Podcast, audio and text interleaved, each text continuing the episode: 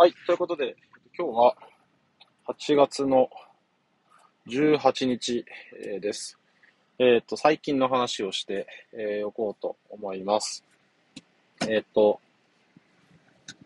何が先かな？本を読んでました。本は、まあ、割といつもちょこちょこ読んでるんですけど、えっ、と、最近は、えっ、と、まあ、お盆休み、お盆休み、まあ、少しちょっと時間ができたので、練習もあったり、練習もあるんですけど、台風の影響とかで少し時間ができたりしたので、え本を、えーと、積んでたものを若干片付けることに、え成功しました。えっ、ー、と、3冊まとめて結構ガッと読んだので、えっ、ー、と、一応出しとこうと思います。えっ、ー、と、1冊が、これ前から持ってたんですけど全然読めなかった。ネガティブケイパビリティで生きるだったかな。えっ、と、ネガティブケイパビリティを、えっ、と、主題とした、えっ、と、3人の、え学者先生が、学者の方ですかね、基本的にはね、がお話、対談をするという、え形式のものと、えっ、と、解像度を上げるっていう、まあ、これはいわゆるビジネス書ですね。結構ちょっと分厚めで、えっ、と、ハウトゥー本っぽい感じはあるんですけど、えっ、と、内容はかなり密度があるものになってます。解像度を上げるという本。えっ、と、最後が、えっ、と、エコロジカルアプローチっていう、えっ、と、これはスポーツの本ですね。を、それぞれ、え読みました。えっ、と、一番最近読んだのがエコロジカルアプローチです。で、えっと、この本が、えっと、なんでか、なんで読み始めたかというと、えっと、学校に来てもらってるトレーナー、まあ、部に来てもらってるトレーナーの方と、まあ、いろいろこう、トレーニングについてお話をしてるときに、えー、これ最近出て面白いからいいよって言って、3月に出た本で、5月ぐらいに僕紹介してもらったんですけど、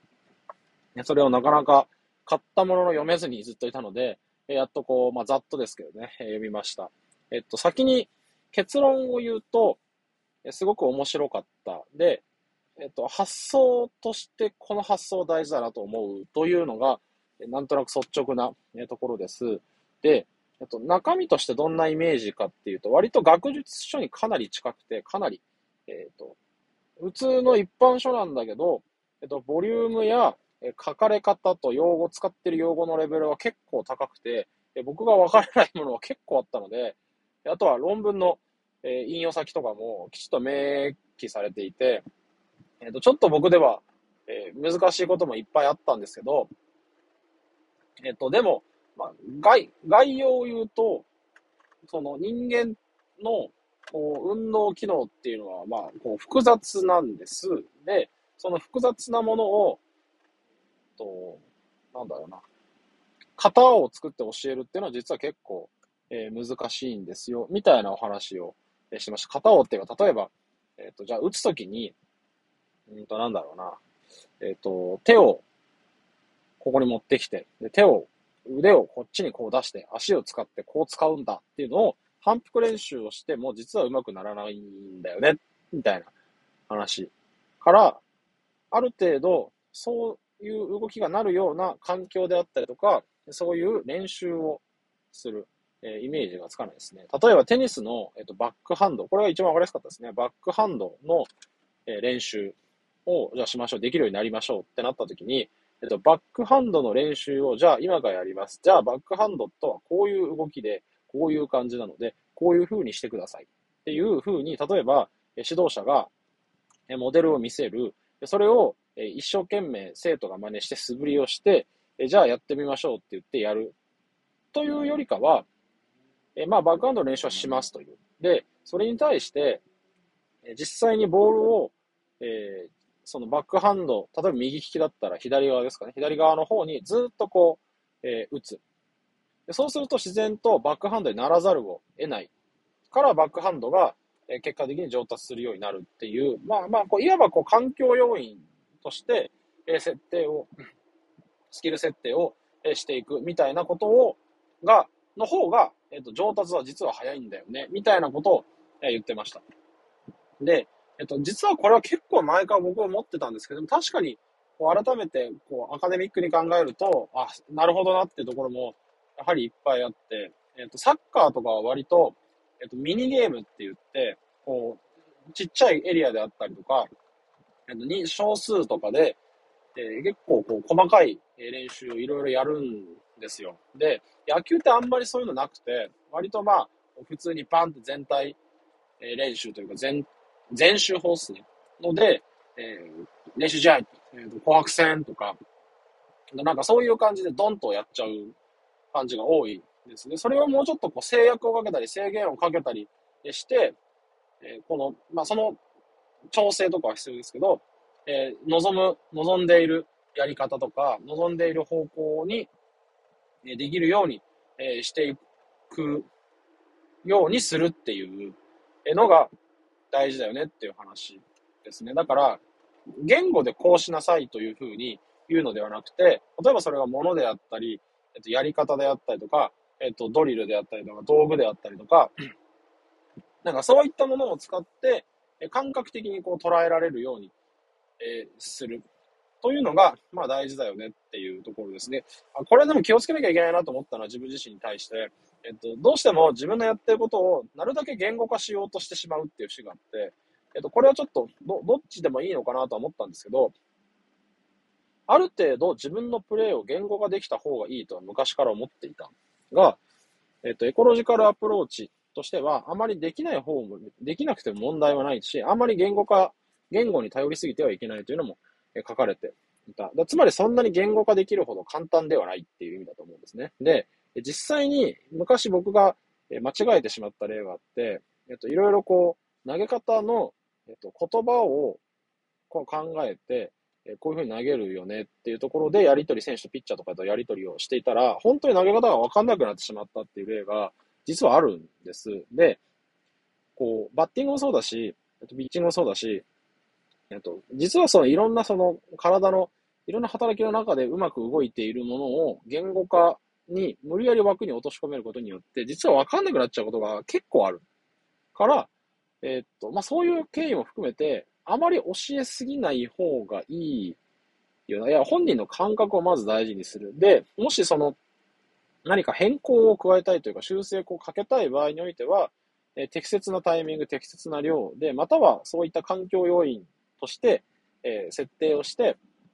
やっていく方が適切なのかなというふうに、ま、思うようになったというところを、まあ、より明確にした本っていう感じですかね。というのが、えっ、ー、と、エコロジカルアプローチ、面白かったですという感じです。二つ目に、えっ、ー、と、解像度を上げるという、え本を読みました。で、えっ、と、何の本かっていうと、例えば、ビジネス界隈で、まあ、スタートアップですね。えっ、と、ベンチャー企業が、よし、じゃあ、まあ、ある人が会社を立ち上げる。で、こういうサービスを作りたいってなった時に、じゃあそれって、その、本当に必要かどうかって、例えばもうすでにあることって山ほどあるじゃないですか。で、えー、じゃあこんなサービスが作りたいんだけどした時に、あんまり具体的じゃなかったりとか、それは別にいらないんじゃないっていうのが結構やっぱあったりするらしい。ので、えー、それをよりこう、クリアにしていって、より深く掘り下げて、えー、いろんなその落としどころとしては、本当にそれ正しいのかね、合ってるのかねっていうのを、よりこう、グラフィックをきれいに見えていけるようにするっていう。まあ、よりこう、解像度を上げるんで、鮮明に見て考えていくっていう意味なんですけど、それがすごく大事だよねっていうような本です。まあ、それをどうこう解像度を上げていくのかっていうところですね。えっ、ー、と、これは僕がよく考えるんですが、えっ、ー、と、例えば僕は野球を同じように他の方と2時間見たら、えっ、ー、と、他の方が見てる以上により細かく、より鮮明に、あ、これ因果関係であったりとか、今のプレーに対するものとかっていうところは、より理解はしているはずなんですね。で、それはつまり、他の人よりも僕が野球の解像度が高いっていうふうに多分言うことができるんですけど、まあ、そういったものを、まあ、もちろんビジネスだけじゃなくて、解像度が高いというのはどのようにして解像度を上げるのかっていうのを、えマニュアル化したものっていう、え本、えでした。解像度を上げるには、えっ、と、4つあって、広さと、えっ、と、深さと構造と時間です。えっ、と、広さというのが、まあまあまあ、こう、いろんなリサーチをかけるみたいな、まあ意味ですよね。で、深さというのが、えっ、と、よりこう、深掘りを、えしていく。え例えば言語化していくとかはもちろんそうなんですけど、書いたりとかね、えしていくことによって、えどんどんどんどんこう、え削深く掘り下げ、横にどん、横に、縦に、縦にですかね、掘り下げていく、えっていうのが、必要。で、その深掘りしていったものの、多分いろんなこう項目があるんですけど、その関係性を見るのが構造化。でもそれって時間で変化するよね。季節や四季によって変わったりとかもするよねっていうその時間というものの4つの視点で見るのが大事ですよという本でした。えっ、ー、と、これによって、えっ、ー、と、自分が何を得たかと言われると、えっ、ー、と、言語化はまず大事だっていう、これ深さの意味ですね。え、という意味では、あやっぱり変わらず大事なんだなっていう、え、ところです。えっ、と、よく、僕はあのノートとか、あと紙1枚持って、何かすごい時間が空いてしまった時とか、紙を持ってよくやってたんですけど、バーッとそこにこういろいろこう今思ってることとか、野球のその考えなきゃいけない、考えようとしてることをこう書き出すんですね。で、書き出して、どんどんどんどんそのこう構造的にこう、なんだろうな、えっ、ー、と、頭の中で、もともとあったのをよりこうもっと明確にしていく作業をよくやるんですけど、あ、それって間違ってなかったなっていうところが一つ。で、これまでいろいろこう、えっ、ー、と、デバイス使って、えっ、ー、と、もちろんこの Twitter、元い X を使ったり、えしつつですね、えいろいろこうあとノーメモも使ったりとか、結構その言語化作業っていうのを昔からやってたので、あ、深さっていうものは、割とその掘り下げるという作業自体は実はそんなにまあ苦手ではないよなっていうのを改めて認識しつつで、やっぱり広さっていうところでもっとその調査をするという意味では、あまあ、これもまあやってるっちゃやってるんですけど、あ、もっとやってもいいのかなというふうに思いました。でその本の中では広さを獲得するために、えっと、まずは例えば新しい分野とかだったら、その棚の、えっと、めぼしい本を、えっと、まとめて買う。例えば10万円って予算を決めて、まとめてドンって買っちゃうとかっていうの書いてあった。あ、確かにでもそこまでやっていいよなって思ったりはえー、しました。でもまあまあ、例えば野球の本だったら割と僕は読んでる本が多いので、まあ実質そういうことやってるのと、まあ近いよなと思ったり、で、または知らない分野のことはいっぱいあるので、そういうのを調べるときには、そういったことをやってもいいよなというふうに、まあ思ったり、えしました。あというところでしょうかね。なんとなくやってるなっていうところをよりこう言語化して明確になって、えっと、それを、